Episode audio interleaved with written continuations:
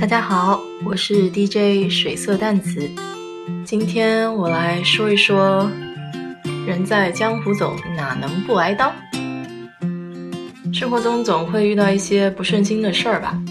啊，比如说今天，啊，我有一个租客，然后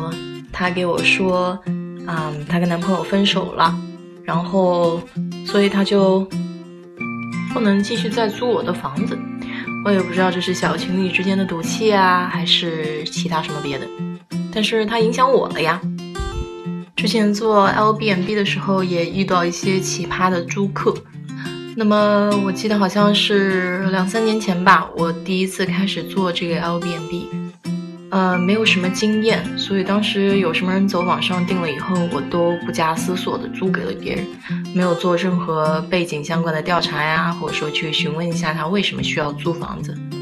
那么有一家子过来了以后呢，非常非常的夸张，就我的后院基本上都被垃圾堆满了。他们当时租这个房子一共来了有七八个人，这个房子是一个三室两卫带后院的。那么当时他们租这个房子的目的呢，就是为了参加，呃，我住的这个地方附近有一个美食节，那么他们自己是做一个食品餐车餐车的。对于出租房屋这一块呢，嗯，我还是有一点小心得的哈，呃，长租和短租要求是不一样的，嗯，短租的时候呢，其实你要多问一下这个租客他过来是干什么的，然后以及他有什么样的人。呃，跟他一起住在这个房子里面，就大致了解他的目的以后，还有他的家庭成员以后，你也对这个会有一些概念。长租的话呢，就更需要谨慎了。就一般我还是比较，嗯，建议啊，长租的话还是需要找一个代理帮你去做一下这个背景的调查。如果你不需要这个代理帮你弄的话呢？呃，你自己需要到一个网站叫 Smart Move 上面，然后去检查一下这个个人的收入情况呀，以及他有没有犯罪的历史。我个人是比较偏向于租给家庭的，但是呢，孩子呢也不能太多或者太小。就是我曾经有一个租客哈，他也是从台湾过来的，然后到美国这边来要待一阵子。那么他是和他的老婆还有三个小孩，在我的这个家里住了有一年半吧。在这个期间，他还生了一对双胞胎。嗯，那么他们并没有把孩子送去上学，就基本上还是做了家庭学校。呃，什么叫做家庭学校呢？就是在美国这边有一种，就是孩子不上学，但是妈妈在家里面或者爸爸在家里面，就是给他们做 homeschool，就在家教育。美国它是不要求你一定要去上小学、中学、高中的，因为你同样可以参加中考、高考。这样呢，家里就像野孩子的天堂了。那么就是东西损坏的也比较多呀，嗯，因为小孩子嘛，玩起来是没有什么概念的。也曾经遇到一个有意思的租客，嗯，在美国这边还有一种叫裸体主义的裸体主义的。一群一一群人吧，那么他们可能崇尚就是在一个隐秘的环境里面，然后自己就享受这种大自然完全裸体的裸体状态。嗯，但是一般的情况呢，又又没有这种条件允许他们做这种大自然的裸体的裸体主义概念的实现。所以就曾经有一个人就是专门租下了我的房子，从呃四个小时以外的地方开到了我的城市，租了这个房子待了一个周末。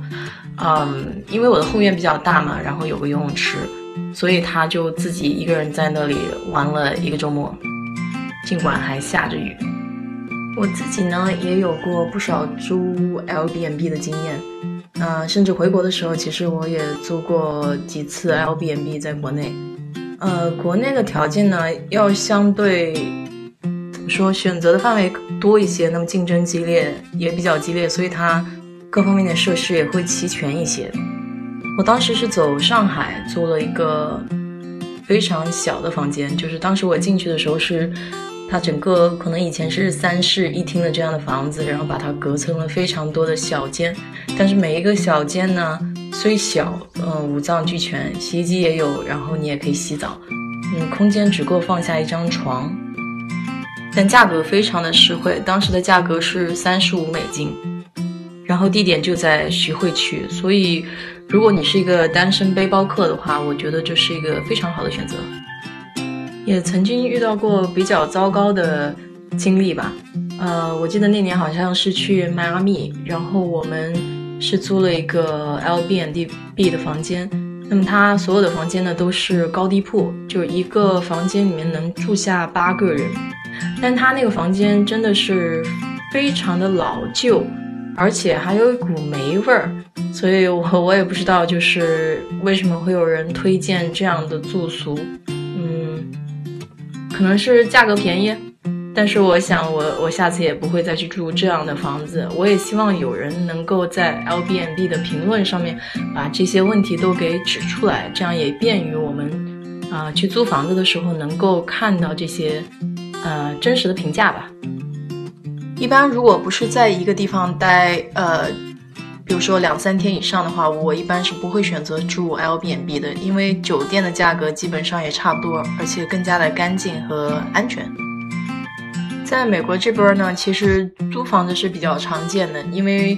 在国内的话，我们都喜欢拥有一套自己的房产嘛。嗯，在美国这个概念并没有那么强烈，而且房子的价格和工资也相对比较成比例，所以买房或者不买房就是个人选择了，没有一个说一定需要有一套房怎么样。更重要的是，小孩子上学的话，其实跟你有没有房没有太大的关系。你即便是租房子，然后只要所在的学区能够提供你的电费啊、水费这些，嗯，清单的话，就是照样可以呃去上附近的学校。所以我住的这块儿公寓房其实是蛮多的，就是你也能看到，就是不断的在开发，开发商买地，然后开始建这种公寓房，因为它一直有这种市场的需求嘛。我一直觉得 L B N B 这个概念非常的好，就是把你闲置的资源拿出来共享。但是同样的，就除了赚钱之外，其实你也，嗯，把自己的家门敞开了嘛，那也就是欢迎外面的人进来，也有很多潜在的不安全性和风险在里面。我基本上都是整套出租的，当然我看到 L B N B 上是有很多人。把自己家里的某一个房间，或者是说后院里面的某一个客房给租出去，那么这样的话，你还可以跟客人有，呃，正对面的这种交流，呃，我觉得这概念是挺好的。那么你在选择是谁来住你这个房子的时候，你就要下足功课，去真正的考察一下这些人出来的原因是什么。这期就说到这里吧。如果大家有什么关于在美国租房的问题的话，都可以来问我。然后欢迎大家评论。